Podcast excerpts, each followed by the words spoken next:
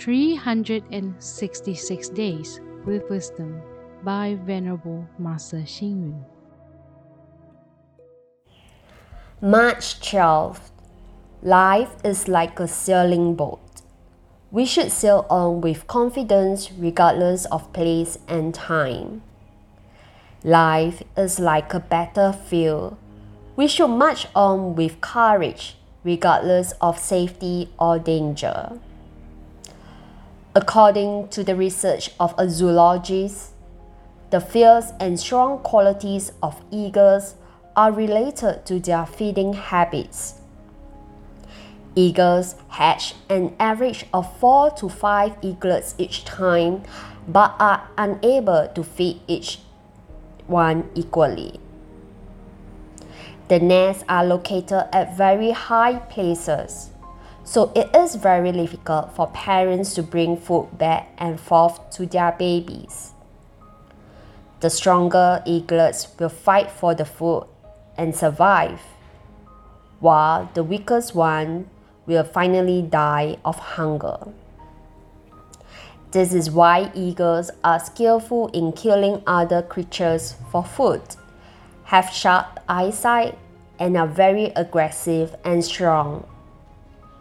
This story tells us that fairness and justice may not always necessarily be the best developmental principle for an organization if there is no proper system of removing the old and the inefficient, an organization may lag behind in its development. Just like the theory of evolution, survival of the fittest. An organization will be eliminated if greater attention is given to upholding trivial principles. Competition is the driving force behind progress.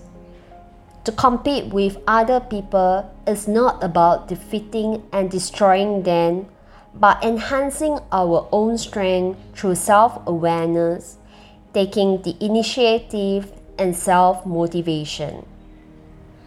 For example, if we want to be knowledgeable, we must have cultivation, broad knowledge, foresight, and an open mind.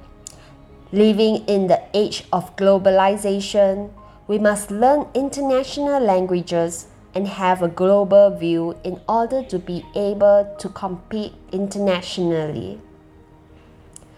Read, reflect, and act. If there is no proper system of eliminating the old and the inefficient, an organization may lag behind in its development.